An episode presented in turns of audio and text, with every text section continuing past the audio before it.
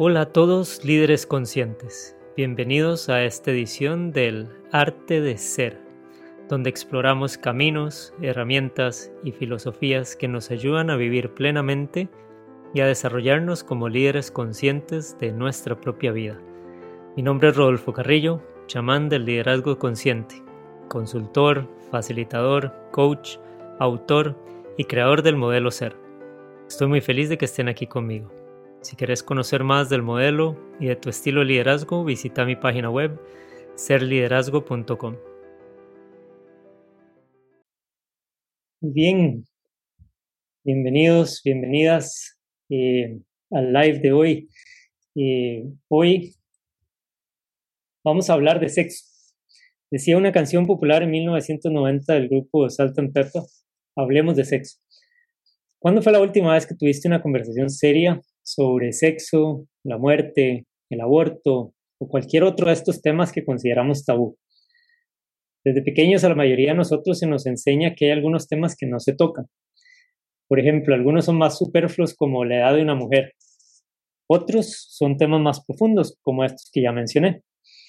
El punto es que al evitar conversar sobre estos temas generamos vacíos de conocimiento.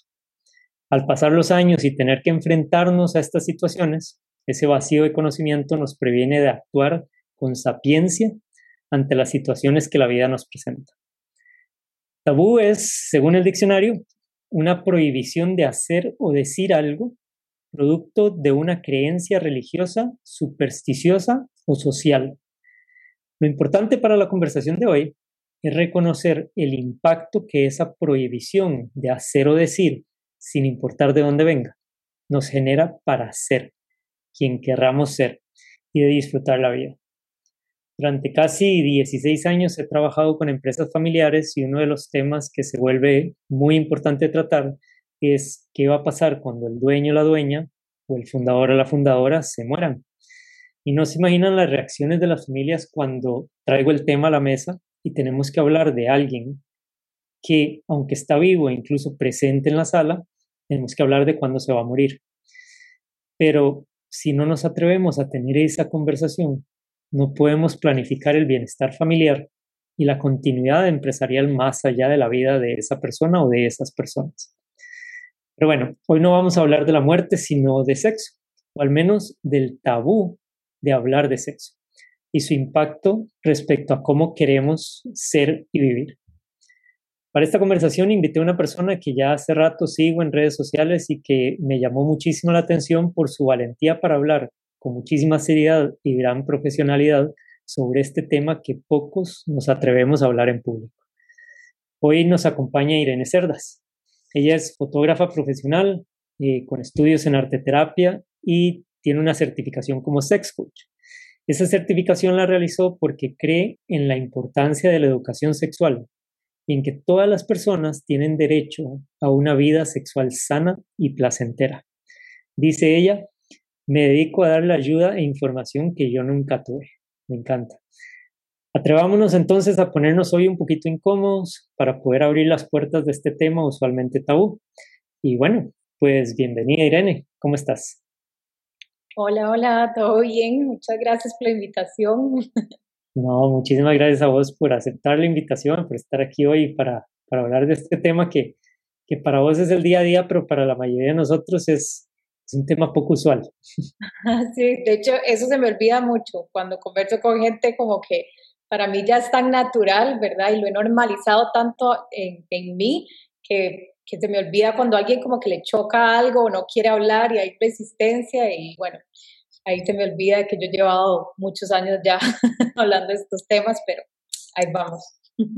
Pero qué, qué bonito y tal vez que voy, voy, a empezar por ahí, o sea, qué bonito poder normalizar una conversación que usualmente nos es a la mayoría difícil de tener, ¿verdad? O sea, y porque, y ahí lo vamos a ir profundizando, porque hay muchas cosas que no tienen sentido, como yo hablaba ahora del tema de la muerte. Para mí hablar de la muerte pues ya es un tema y de mi día a día, porque con las empresas familiares lo he tocado, porque también en el trabajo que hago me ha tocado trabajar con bastantes pacientes con cáncer y enfrentar la muerte es algo que, primero que todo nos va a pasar, o sea, ninguno de nosotros se va a escapar, pero que es el día a día. Y entonces ya, eh, ya para mí, como decís vos, se hace normal, se hace un tema que no asusta eh, y además siento yo, y, es, y, empezamos por ahí, nos permite conectar con otros a, otro nivel. Entonces, dale, perdón. No, no, sí, sí, tenés razón. Yo, digamos, en todo caso, el sexo es como todo lo opuesto a la muerte, ¿verdad? Donde empieza la vida, esa fuerza de vida energética, creativa.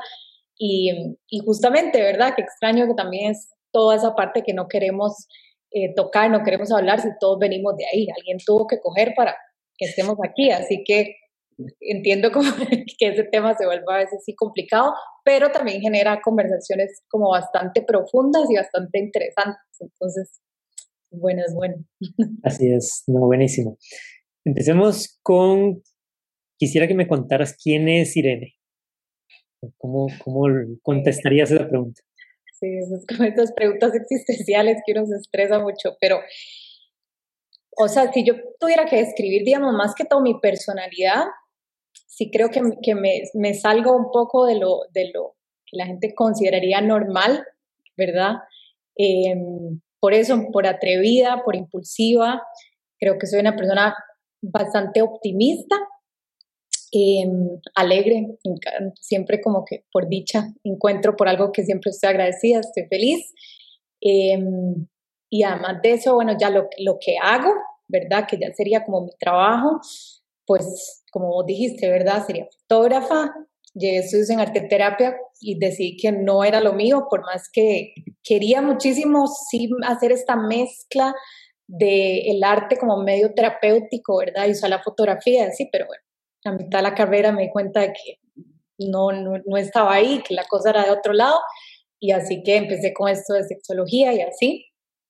Y por ahí me fui y creo que parte de mí también es esa curiosidad, ¿verdad? Siempre buscar algo que me interesara y con todo soy súper minuciosa en buscar información, entender, darme una respuesta, ver los todos lados de la misma historia.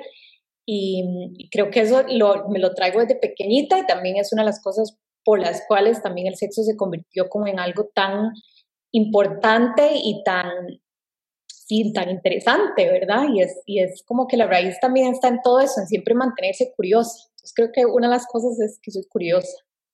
Claro. sí, y, y o, pregunto, tendría que ver también un poco de, de atrevida, ¿no? O sea, como de salida del cajón. Sí, claro, impulsiva. O sea, siempre, siempre he sido muy como de no pensarlo mucho y mandarme. O sea, si es algo que realmente lo siento y lo quiero, como que voy. Así, y, no sé, siempre fue como muy, muy así. La verdad es que de que me acuerdo de salir del colegio y así, como que tomaba decisiones y yo sabía que eso era lo que quería y me, me mandaba. Esta sí no fue de las más fáciles, ¿verdad? Cuando ya sí decidí estudiar y todo con, con sexualidad, esa sí fue de las que más me costó, no tanto aceptarlo, porque yo estaba decidida que era algo que quería y que era mi vocación, digamos, pero sí em, aceptar cómo iba a ser, cómo iba a ser aceptada, cómo iba a ser vista, eh, qué iban a pensar mis papás, mis familiares, cómo iba a afectar mis relaciones personales, ¿verdad? Entonces ahí sí me costó, pero fue de amarrarme los ovarios, digamos, y decir, bueno, de si esto es lo que yo quiero, van a haber consecuencias y van a haber sacrificios también, pero estoy segura que esto es. Entonces, me atreví y no me arrepiento ni un segundo, cada día estoy más contenta de, de seguir aquí, entonces, pues sí, atrevida es otra buena palabra. Qué bueno, porque creo yo que el mundo sin, sin los soñadores y sin los atrevidos, y pues no avanzaría nunca, ¿verdad? creo que es, es importante que, que, combinemos esas dos, ¿verdad? O sea, combinemos el poder visualizar cosas diferentes, pero más que todo, que, que hayan personas así que se atrevan a, ¿verdad? Hacer cosas que no son el común, ¿verdad? Y, y, y eso el, podcast pasado te contaba ahora, o sea, que tenía un amigo que es mago y que se dedica a la magia y, y, y, y él, y él, su sueño es, su sueño que vive todos los días, ¿verdad? Su realidad es hacer feliz a la gente a través de la magia, ¿verdad? Y eso lo soñaba desde niño, ¿verdad? Y es algo como que no es típico. Y el podcast anterior tenía una amiga que se dedica a viajar por el mundo eh, es periodista, pero se dedica a viajar por el mundo, o sea, y eso, lo que, y, eso es, y es otro estilo de, de vida, ¿verdad? Y, y me encanta el poder tener estas conversaciones eh, porque el objetivo es hablar del ser, ¿verdad? Y el ser no es encajonado, ¿verdad? El ser es, o sea, lo que uno quiera hacer, ¿verdad? Y necesitamos aprender a romper el, tema de hoy, tabúes, ideas de cómo deberíamos de vivir una vida, ¿verdad? Para poder realmente permitirnos ser lo que, lo que sea. Claro. Y de hecho, sí, en la sexualidad pasa mucho eso, ¿verdad? Está mucho, muy impuesto el qué debería de ser, cómo deberíamos de actuar, qué, deberíamos, qué es lo normal, qué es lo, lo, el estándar, digamos, o sea, todo lo tratamos de, eh, ¿verdad? ¿Cuántas veces es normal? ¿Qué frecuencia? Esto, esto, hay como una, una inconformidad bastante grande y una, sí, es como la mayoría de la gente se siente muy incómoda en no saber si son normales de dónde pertenezco, estoy en el rango de la normalidad y el 99.9% de las veces sí, es, común, es normal. Entonces, incluso la palabra normal yo trato de usarla porque no hay algo que lo mida, ¿verdad? Pero, pero está como tan en nosotros querer pertenecer a eso, en, no sentirnos inadecuados, no sentirnos raros, no sentirnos, sí, anormales. Entonces, creo que sí es como importante eso, como que no hay un debería, sobre todo en la sexualidad, no hay un debería de, ¿verdad? Es simplemente poder justamente alcanzar ese ser como vos sos, sos perfecto, sos perfecta, ¿verdad? Como te presentes, pero tenés que conocerte, tenés que saber qué, ¿verdad? Qué, son tus, tus deseos, qué son tus gustos, qué son tus límites. Entonces, a partir de ahí, pues podemos ser tranquilamente y disfrutarlo realmente. Sí, qué bueno, me encanta.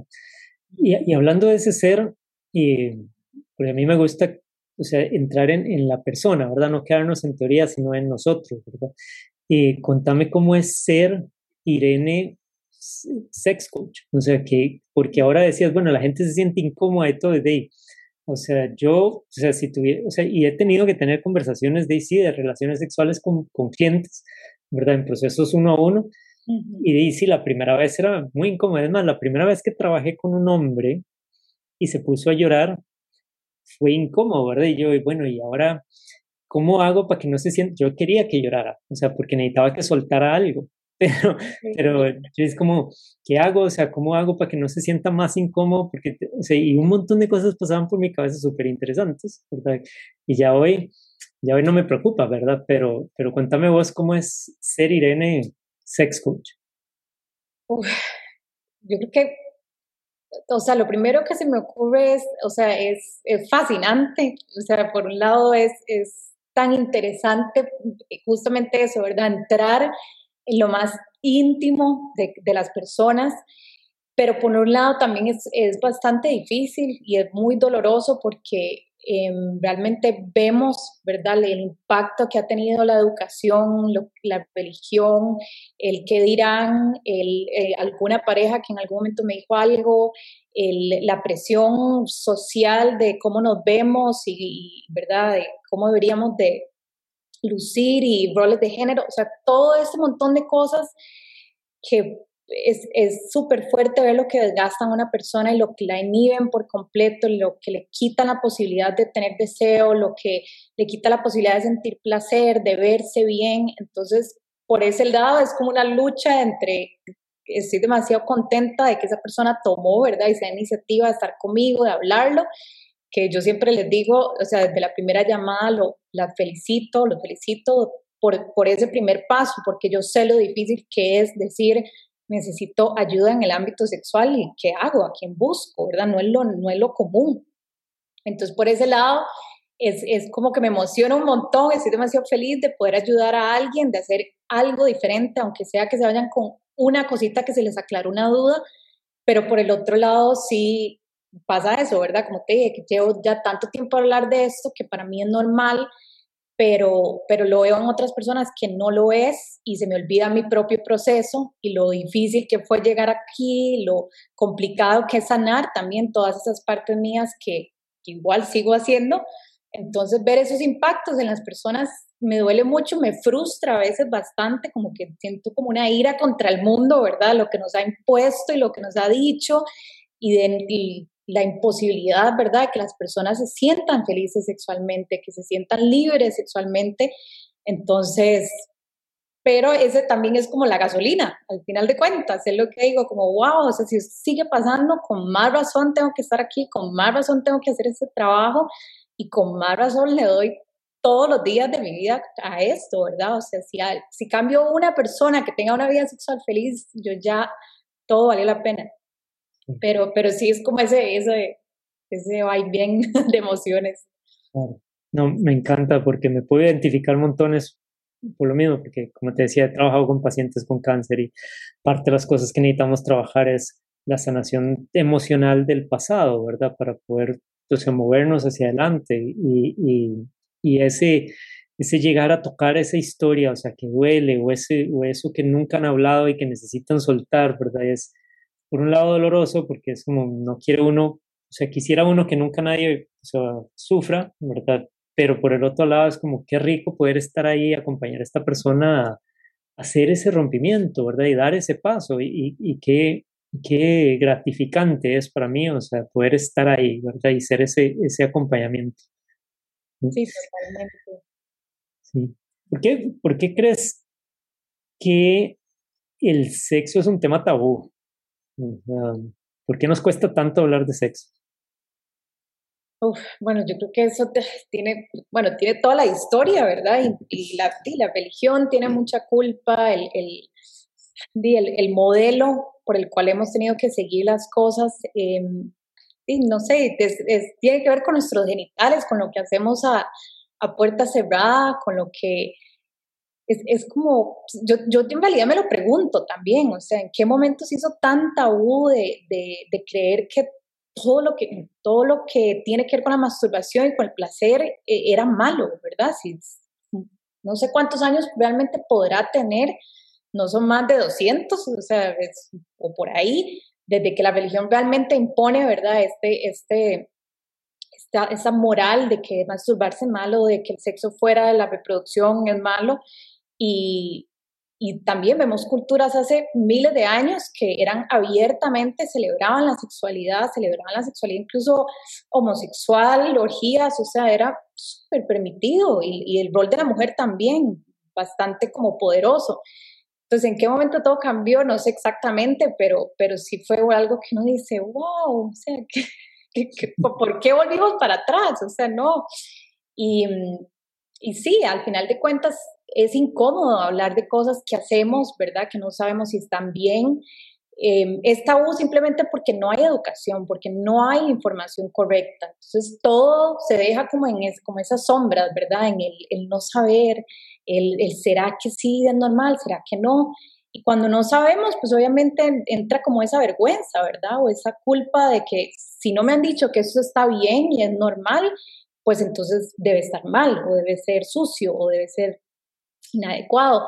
Entonces, creo que mucho va por ahí, realmente es, y por eso te digo como que lo más importante para mí es la educación en ese sentido, porque entre más la gente se eduque y tenga información verdadera, se da cuenta de que están bien y de lo que les pasa, ya sea tiene solución o es normal, o si sus gustos son anormales. No, probablemente no, hay muchísima gente teniendo esa misma fantasía, eh, hay muchísimas parejas teniendo la, el mismo problema, o sea, pero al no, al no saberlo, entonces nos sentimos como que, bueno, este tema mejor no se toca, se queda en secreto y de ahí al final de cuentas, ¿verdad? Empieza a ser como mucho más problema de lo que debería, al punto en que ya llegaría a un punto en que, en que ya la solución es bastante complicada llegar ahí, pues se ha tapado durante muchísimo tiempo con un montón de otras cosas. Entonces, sí, yo diría que por ahí va la cosa.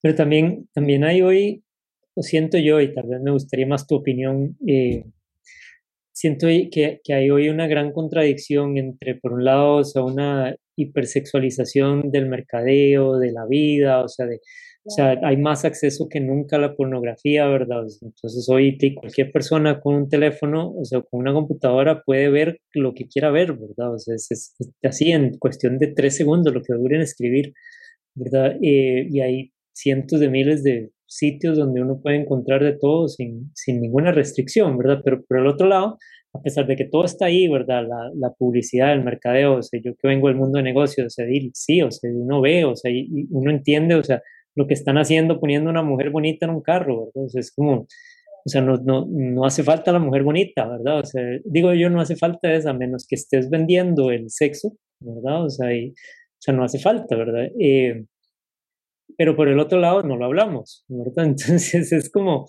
una gran contradicción, de, tenemos el sexo en la cara todo el día, o sea, pero por el otro lado no podemos hablarlo abiertamente y, y me parece rarísimo por un lado, pero de la, de la otra vez nocivo. Sí, claro, es, es como hipócrita por un lado y también sí, es una contradicción total, como decís, o sea, tenemos un acceso inmediato a cualquier cantidad de material, pero no queremos, ¿verdad?, concentrar ese material en algo educativo, informativo y que ojalá haga personas que tomen conciencia de que lo que consumen por un lado es entretenimiento y por otro lado esto es lo que realmente puede pasar. Eh, lo mismo que decís, o sea, en los medios, por ejemplo, el otro día sale de un artículo que, que tocaba un poco ese tema, que decía eso, como que increíble como los medios han manipulado todo el tema de la sexualidad siempre hacia el escándalo, ¿verdad? O sea, cuando alguien hace algo inapropiado, que se acostó con otra mujer fuera del matrimonio, que, ¿verdad? Tiene algún tipo de quinco, fetiche, así, y entonces siempre se, se pone el foco en, en eso, en lo, en lo prohibido, en lo malo, en esto, pero nunca vemos que se enfoque en la parte positiva, ¿verdad? En sacar parejas, por ejemplo, ponía el ejemplo de Obama y, Michelle, por ejemplo, que es un matrimonio bastante sólido, y por qué no interesarnos en cómo será la vida sexual de ellos, si será realmente, ¿verdad? Si hay buena comunicación, cuáles son las prácticas que tienen para que llevar un matrimonio así en la intimidad, pero entonces eso no nos importa. Y entonces, claro, entonces siempre estamos dándole el foco a lo negativo, a lo inmoral, a lo ¿verdad? Bueno, y esas etiquetas impuestas, y nunca lo positivo, entonces nunca tenemos una referencia, eh, digamos, no, no sí, exacto, no tenemos una referencia adecuada de qué es una sexualidad sana, qué es una buena comunicación, qué es una buena práctica de mi sexualidad. Siempre tenemos lo otro, entonces cuesta mucho y el, y el modelo estándar que nos ha vendido la pornografía y las películas y los chistes y, ¿verdad?, el hablar y todo esto, pues es inalcanzable, es, es, falsa, o sea, el sexo no es así, el, el ¿verdad? El, el, chiste de la mujer así o el hombre tiene que ser así, también nos hace creer que entonces tengo que ser como eso porque si no soy motivo de burla. Entonces, todo eso nos hace pensar, Daisy, yo, yo no estoy en, esa, en ese normal, en ese estándar, y wow, es, es, es, todo un trabajo. Y, y, eso, y eso me lleva a preguntarme, ¿cómo, cómo ¿Cómo te metiste en todo esto, verdad? ¿Qué te lleva a vos a, querer tener esta conversación de sexo, a certificarte eh, y, a, y, hacer eso, por, justo por eso, porque diga, toda esta dicotomía y paradoja y vos incluso como vos lo llamás hipocresía, o sea, ¿por qué alguien con toda esta condición alrededor decide meterse a trabajar en este tema?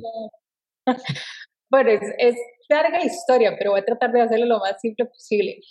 Pero bueno, igual como te decía, desde, desde pequeña, bastante curiosa, eh, yo no tuve educación sexual, mm, en mi casa no se negó, pero tampoco se habló, entonces, ¿verdad? Lo mismo, entonces, si lo que estoy haciendo está bien o mal, no sé, entonces probablemente está mal.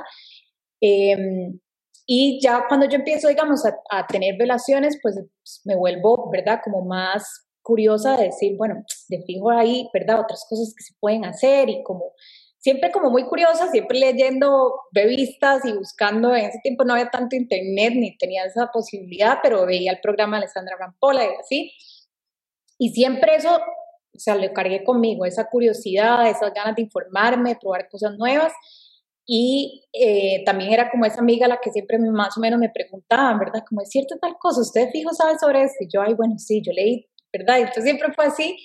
Y igual, bueno, estudié foto, empecé a hacer, eh, trabajaba en una en un estudio pole dance y ahí hice muchas, muchas sesiones de retrato, ¿verdad? Como más eróticos, desnudos y así.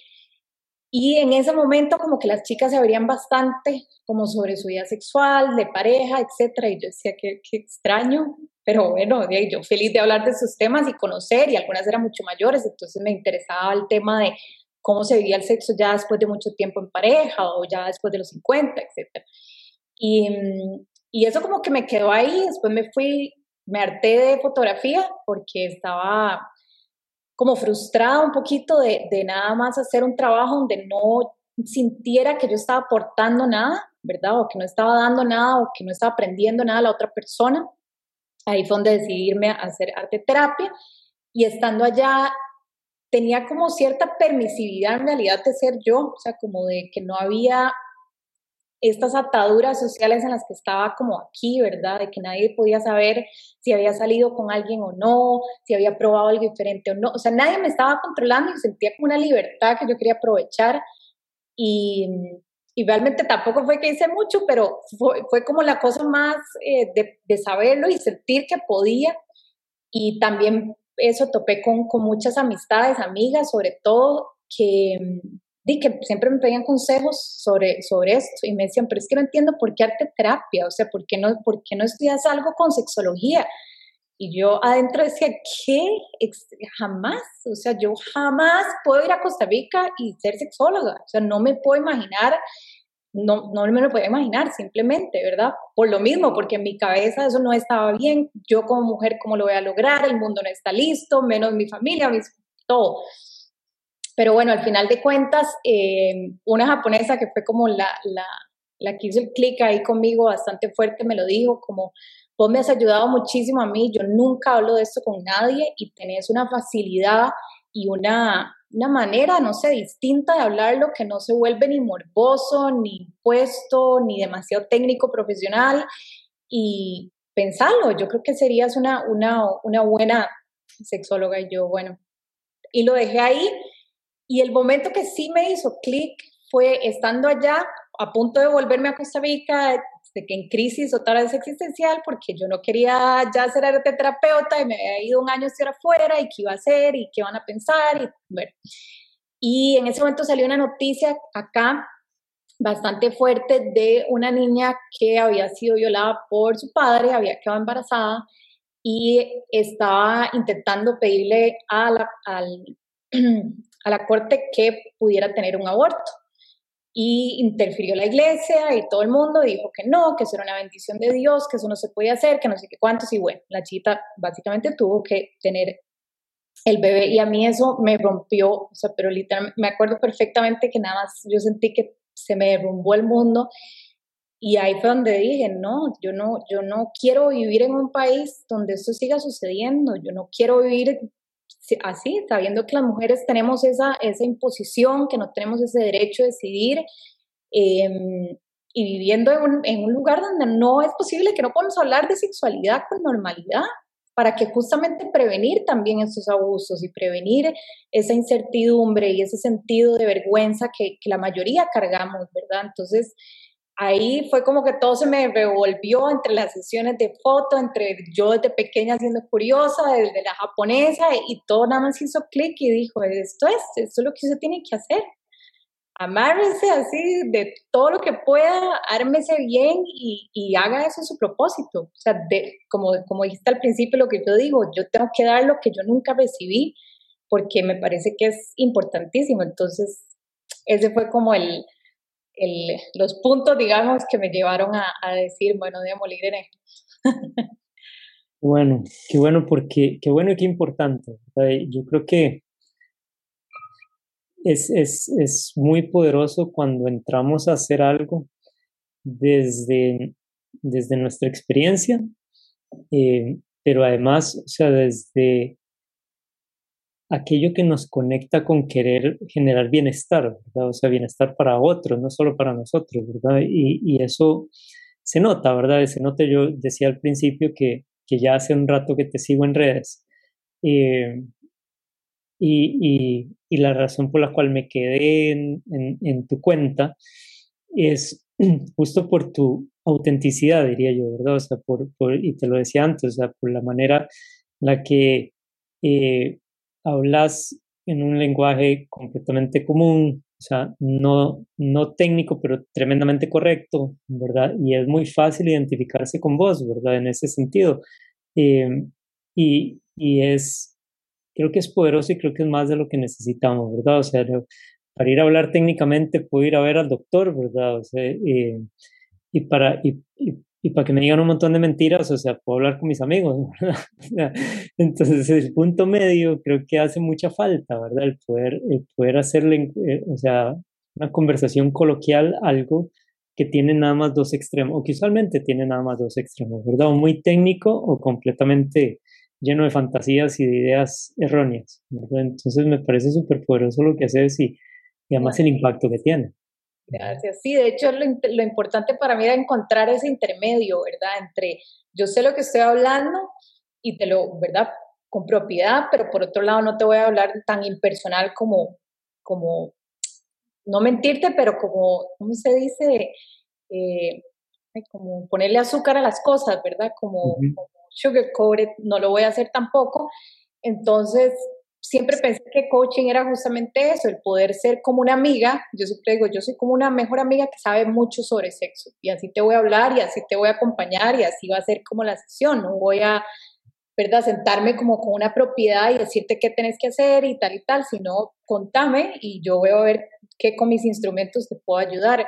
Y creo que justamente es ese intermedio que vos decís que, que, que a la gente le ha gustado y que, y que me permite también a mí ser como más tranquila en lo que hago, de que no tengo que ponerme como una máscara y entonces ahora soy Irene esta y después ya todo bien, sino que la gente que me conoce sabe que así hablo con mis clientes y así hablo con mis amistades y con mi familia incluso. Sí, qué, qué bueno y qué importante y poderoso, ¿verdad? ¿Cómo, cómo porque en todo ese proceso eh, ha habido, por supuesto, una transformación, a ver, cada vez que nos exponemos nos vamos transformando y conforme vamos haciendo más y más cosas, todo nos vamos transformando, ¿verdad? Y, ahora te contaba yo que, ya tengo suficiente rato como para haber visto, ¿verdad? El, el tus primeros videos en Instagram, ¿verdad? Eh, entonces contan, con, Contame un poco cómo se ha transformado Irene al ir hablando sobre este tema y exponiéndose sobre este, sobre este tema del sexo y del sexo como tema tabú, ¿verdad? Bueno, sí, al principio que empecé con el blog, en realidad era, digamos, generar el contenido a partir de la parte fotográfica y, ¿verdad? Los artículos simplemente muy bien hechos, muy bien editados, como que sí quería que la cosa fuera bastante profesional, bastante clara. Em, y me costaba muchísimo salir yo, mi cara, en un video o algo así, simplemente porque no, no estoy acostumbrada a ese tipo de atención, ¿verdad? Incluso ya cuando salían los stories y todo, yo, ay, no, porque todo el mundo quiere ver videos de uno, no, no, no, qué incómodo, ahí está la información pero también entiendo desde otra perspectiva que, claro, yo, o sea, si son temas tan difíciles de hablar y tan íntimos, pues yo quiero saber quién, quién es la persona que está detrás de eso, quién está dando esa información, o sea, que, por qué lo dice. Porque justamente es mucho más fácil eh, digerir esa información cuando nos identificamos también con la persona, ¿verdad? Si nos choca mucho, pues obviamente no es algo que voy a me va a quedar ahí grabado, si no voy a pensar, no, qué impostora o qué mentirosa, o, es, es que ya como lo vive así, lo entiende así. Y, mm, y ya conforme, bueno, fui estudiando también y también hice mis, mis entrenamientos y mi proceso personal, pues me di cuenta de que, bueno, puedo enseñarme un poquito más, puedo, puedo hacer ese paso a que la gente me conozca porque eventualmente si mi meta va a ser ayudar a las personas, pues van a tener que saber con quién están lidiando, ¿verdad? No puedo ser solamente una cuenta de Instagram y alguien que escribe tan anónimamente. Y todavía me siento a veces súper como incómoda y nerviosa cuando estoy hablando en video o este tipo de cosas, pero siempre desde un lugar, creo que ya lo he logrado entender, desde un lugar que me importa muchísimo, ¿verdad? O sea, esos nervios y esa incertidumbre, esa también como duda y autocrítica vienen desde un lugar de, no, es no es inseguridad, justamente, es, quiero que todo salga bien, decirlo todo perfecto para que llegue el mensaje, para que se aprenda. Entonces, como que he logrado hacer también mis pases con eso, pero sí, a veces sí hay mucha, mucha inseguridad y autoduda de, de habré dicho lo correcto, habré expresado bien y, y la verdad es que también conforme más me muestro y más ¿verdad? Me expongo, pues me voy corrigiendo y voy, y voy viendo lo que hago y digo, bueno, no, no estaba tan mal, no, no puede ser así tan mala con vos misma y aprendo el mismo mensaje que yo doy, ¿verdad? De la autocompasión y de que todo, todo bien, estás, estás bien. Pero sí, sí, sí, sí ha sido todo un proceso y sigo buscando, ¿verdad? ¿Cuáles son las mejores maneras? Sigo entendiéndome, sigo viendo qué me sirve y qué no.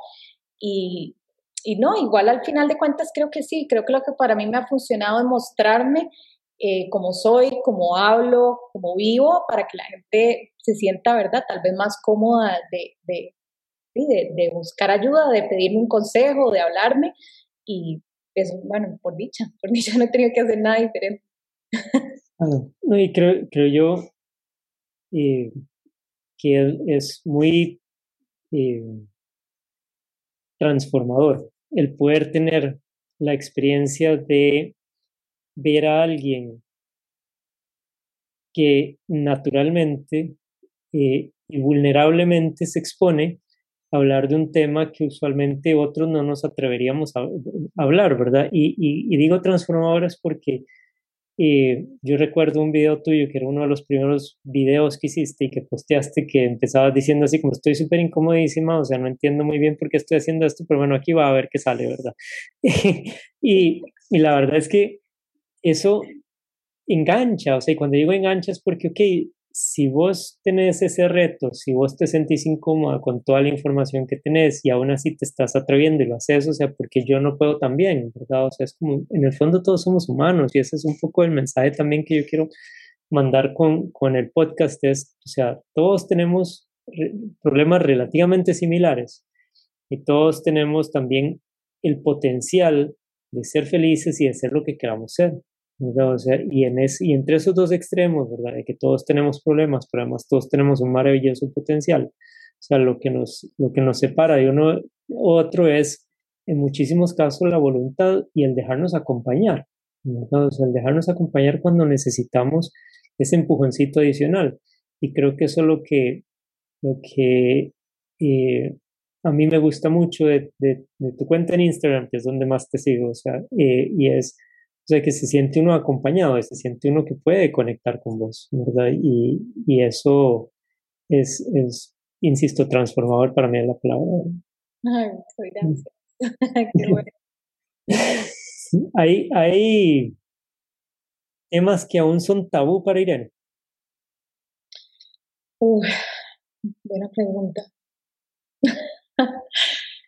Yo diría que mm, diría que no exactamente, pero digamos hay temas que sí son más complicados de, traer a la mesa simplemente porque hay como muchas cosas que hay que ver. O sea, por ejemplo, el, el, tema, digamos, si a mí me preguntan sobre relaciones abiertas o poliamor o como toda esta apertura, em, es una cosa que también personalmente me dificulta, ¿verdad? Porque, porque en realidad casi que todos los temas que yo hablo también a veces es complicado por esa misma parte, porque también yo lo vivo y también yo soy un ser sexual y también soy una persona en relación y también, ¿verdad? Entonces como que a veces esa línea dentro de cuándo doy mi opinión y cuándo simplemente estoy, ¿verdad? Dando información o esa información si viene parcializada de alguna manera o no. Em, pero digamos, por ejemplo, si el tema de, relaciones abiertas, que incluso lo he abierto, lo he hablado o lo he escrito en el blog, siempre genera como eso y el aborto, por ejemplo, son cosas que siempre genera como roces con la gente, como que no entiendo tal. Y es una cosa también muy personal y también muy subjetiva de cada persona, como viva, como quiera hacer las cosas, como vaya aprendiendo. Entonces son temas como que trato a veces como de no meter mucho, porque, porque se pueden ver, volver como muy, muy complejos y, y muy abiertos y da información de todo tipo, entonces como que son cosas que digo, mejor me quedo como en, lo mío, em, así como, por eso digo que no son tan tabú, simplemente son como cosas que no me especializo muchísimo, entonces trato como de no, no revolver ahí, el, no echarle leña al fuego, y, pero que yo piense así como qué temas en realidad no, no se me ocurre, porque además una de las partes como entrenarse también tiene que ver mucho con, hacer una evaluación, digamos, de, cuáles son mis, mis prejuicios y cuáles son mis comportamientos y mis pensamientos alrededor de todo el ámbito, digamos, de expresión sexual. Entonces uno está bastante como expuesto a un montón de material, a un montón de experiencias, charlas, personas, y, y ahí uno como que entonces se va midiendo, ¿verdad? Hasta qué punto esto sí, esto no. Entonces creo como que tal vez por lo mismo de ser muy curiosa, hay cosas que pueden parecer muy extremas que probablemente yo no haría o no tocaría ese tema, pero me interesaría saber por qué hay esa motivación, por qué hay esas ganas, de dónde viene ese placer por tal cosa, pero simplemente por una cosa de entender, creo que viene también de ahí, de entender sin juzgar. Entonces creo que ahorita diría que no hay nada, no se me ocurre nada, la verdad. Pero si puedes tirar ahí, yo te digo sí o no, también. Sí, no, escucho, escucho la curiosidad otra vez que hablábamos al principio, ¿verdad? La, la niña curiosa que, que, quiere explorar, ¿verdad? O sea, que, que es una cualidad eh, muy poderosa en los seres humanos, ¿verdad? Porque nos lleva a aprender, ¿verdad? Pero además, además otro de los temas, y estas son dos cosas que, que, que escucho y que me gustaría que me, que me diera su opinión, o sea, escucho dos cosas. Uno es pues esa, esa curiosidad nos lleva a aprender, pero nos lleva a aprender a no juzgar también, O sea, la curiosidad maravillosa para, para limitar la, el juicio, el juicio que nos separa, ¿verdad? El juicio acusador, el juicio, esto está bien, está mal, ¿verdad? Es, no, ¿por qué? O sea, ¿por qué, ¿por qué son las cosas como son? No necesariamente las cosas son buenas o malas, son, ¿verdad? Y, y la curiosidad nos ayuda a trascender el juicio.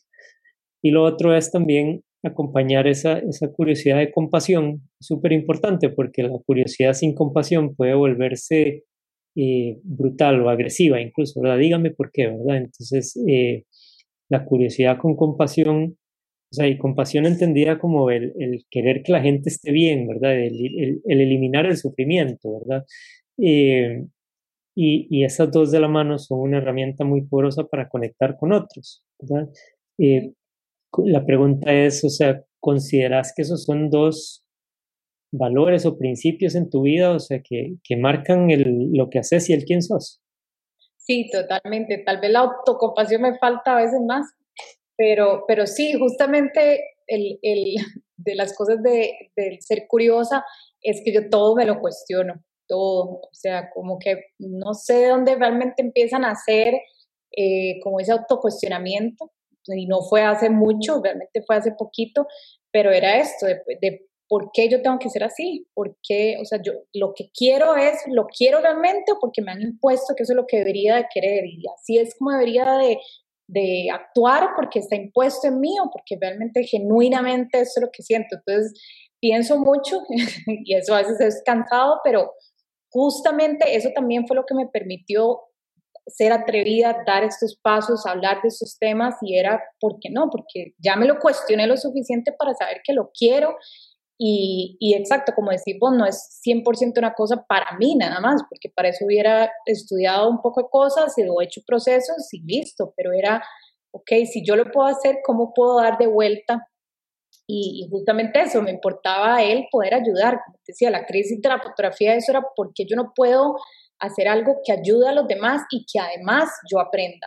O sea, no es solamente un dar, pero sino también un recibir y, para, para ambos lados. Entonces, como que sí creo que, que son cualidades que, que trato de, o sea, de seguir fomentando, de seguir entendiendo de, de dónde, dónde me equivoco y dónde lo logro perfeccionar, si es, si es que se pudiera, pero, pero sí, sí, Sí, la verdad es que sí, me, me falta compasión en el sentido de, de, conmigo misma de eso, de decir como, ay, no, o sea, lo hiciste bien, todo bien, ¿verdad? Cuando alguien sale a una sesión, como que estoy súper preocupada de que realmente sacaron provecho de ese tiempo, de que se fueron con algo, de...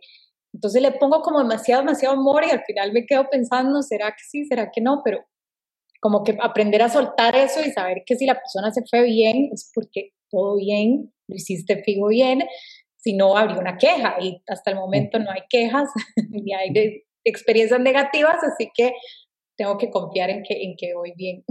Claro. Pero creo que, creo, creo yo que todos los que hacemos las cosas con amor, tenemos ese cuestionamiento, ¿verdad? Porque en el fondo realmente nos importa que el otro salga bien, ¿verdad? O que lo que estamos entregando sea lo mejor que pudimos haber entregado.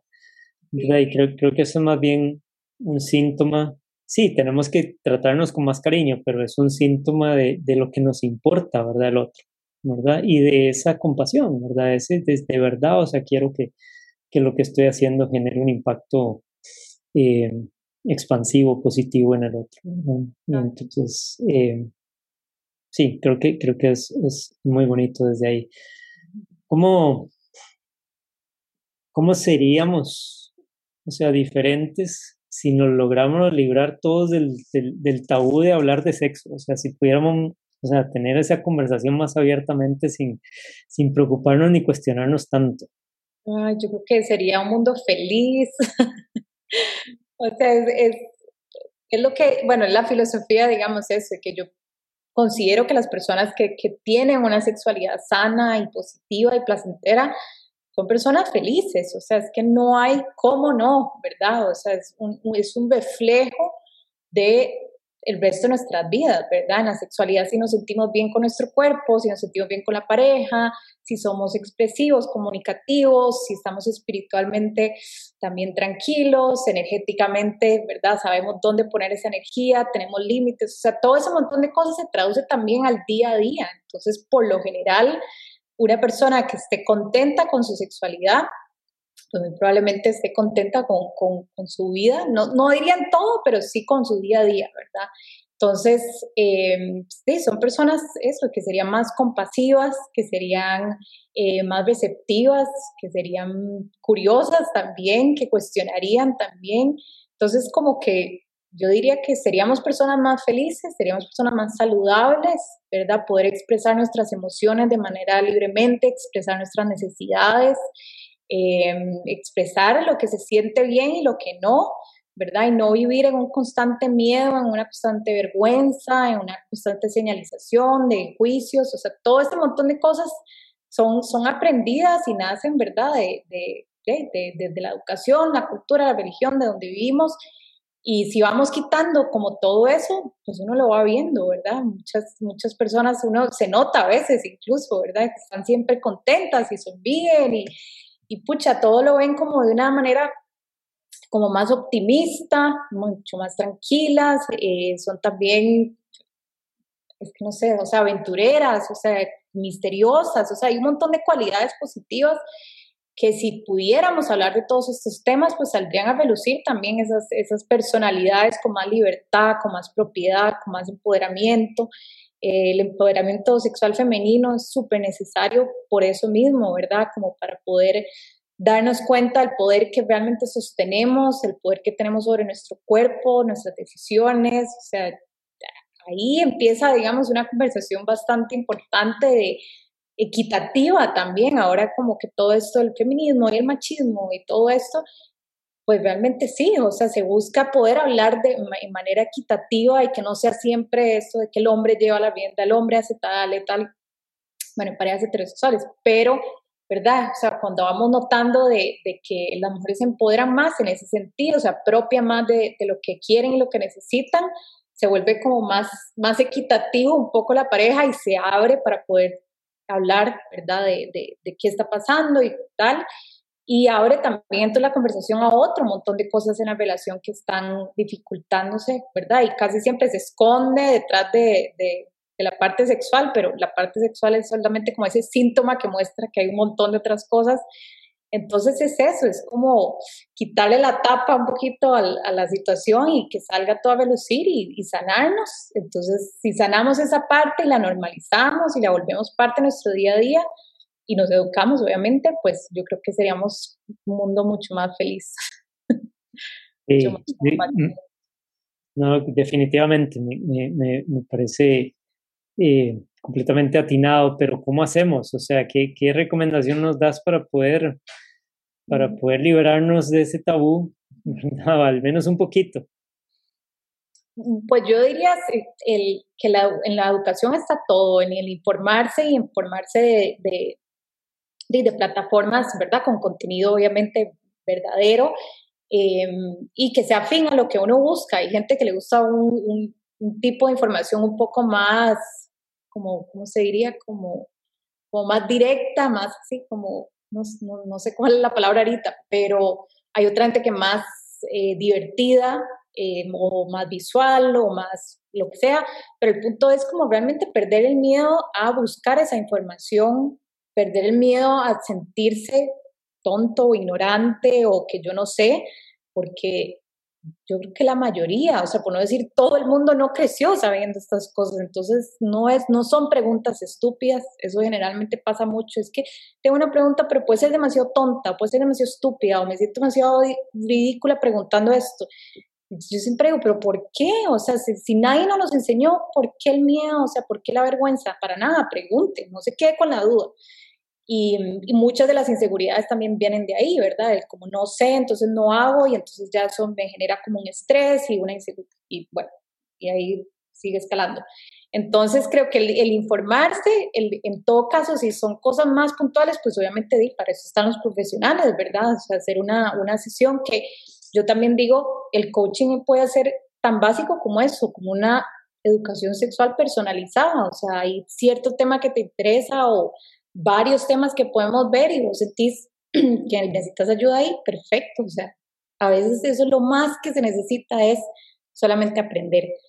Y obviamente, ojalá la educación viniera desde mucho más jóvenes, ¿verdad? O sea, yo creo que, pucha, si todos a los, por lo menos 11, 12 años, cuando estamos entrando en esas etapas conflictivas y tantos cambios y todo, a partir de ahí, ¿verdad? Cada cosa ajustada a su etapa, pero si a partir de ahí nos enseñaran, ¿verdad? Que el sexo no es solamente como protegerse, no es solamente procrear, no es solamente eh, una enfermedad, como ponerse un condón, sino que es, afecto, es respeto, es consentimiento, es placer, es masturbación, es conocer mi cuerpo, todo este montón de cosas, si las normalizamos desde ese momento, wow, o sea, gente teniendo experiencias increíbles, usando el sexo realmente como debería de ser, eh, disfrutándolo un montón, o sea, y entonces no se vuelve como esto que vos decís, dijiste hace poco, ¿verdad? Hipersexualizado, falso, desapegado también de las emociones de la pareja, sino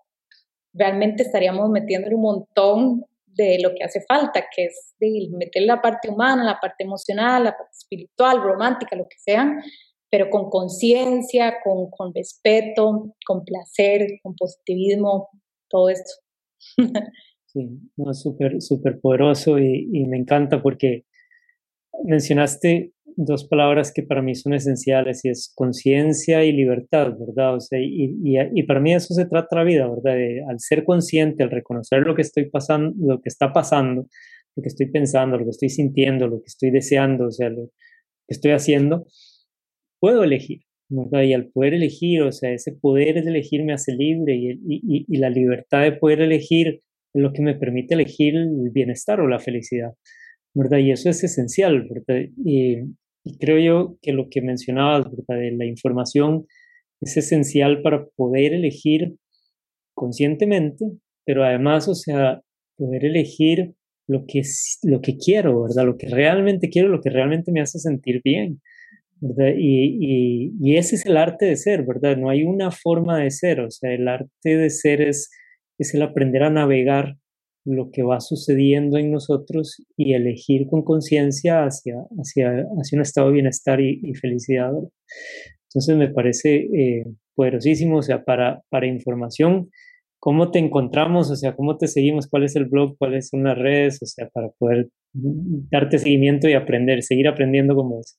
Bueno, en, en Instagram es Irene, eh, arroba Irene Sex Coach la página es irenecerdas.com, que ahí está toda la información sobre qué es sex coaching, cuáles son los servicios que yo doy, ¿verdad? Porque también es, es un, es un enigma de qué realmente hace un sex coach, ¿verdad? Si es que está conmigo ahí en la cama dándome direcciones o que eso no es lo que hago ni trabajo con el cuerpo, pero bueno, hay siempre ese cuestionamiento, entonces ahí está como bien explicado y si es algo, ¿verdad? Para, para, para la persona, o sea, si tengo esto, puedo ir donde vos, entonces ahí hay como toda esa información y el blog realmente lo estoy posteando, ¿verdad? Estoy haciendo, porque eso, eso fue hace como tres años o dos años que estuve como haciéndolo y pues muchas cosas han cambiado, en el sexo todo cambia bastante rápido en la información por dicha, eso significa que hay más investigaciones, pero entonces estoy volviendo a lanzar los, los posts como para actualizar la información y darle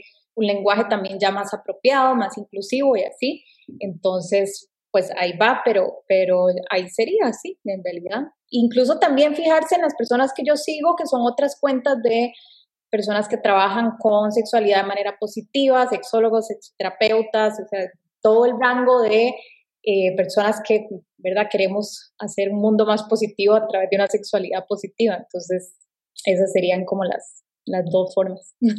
Buenísimo, buenísimo. 100% recomendado, o sea, todos seguir a Irene porque la verdad que él, a ver, es, es contenido eh, fácil de entender, o sea, digerible en un lenguaje, o sea, completamente común, pero además, o sea, con, con esta eh, facilidad de conexión que tenés vos, ¿verdad? En, en, la manera en la que hablas y con quién sos. Entonces, bienvenidos todos, por favor, a seguir a, Irene. Eh, Irene, una última frase para cerrar. O sea, Nada, perder el miedo a preguntar o a informarse. O sea, con mucho gusto hay muchas personas dispuestas a contestar, felices de contestar esas preguntas y hacernos sentirnos parte de lo común, de lo normal. Buenísimo, me encanta. Y sí, o sea, completamente de acuerdo. O sea, perdámosle el miedo, o sea, aprendamos a, a querernos más, a vivir en un estado de amor, o sea, ser más conscientes, o sea, de lo que pasa en nosotros para poder elegir lo que necesitemos elegir, liberándonos de las ataduras, en este caso como los tabúes, ¿verdad? Para, para ser más felices y poder acompañarnos los unos a los otros y disfrutar más de la vida. Irene, ha sido un placer. Espero que estés. Sí, eh, muchísimas gracias por, por acompañarnos y a todos los que nos han escuchado también muchísimas gracias por estar aquí. La próxima semana voy a estar hablando con un amigo que se llama Ángel Rivo.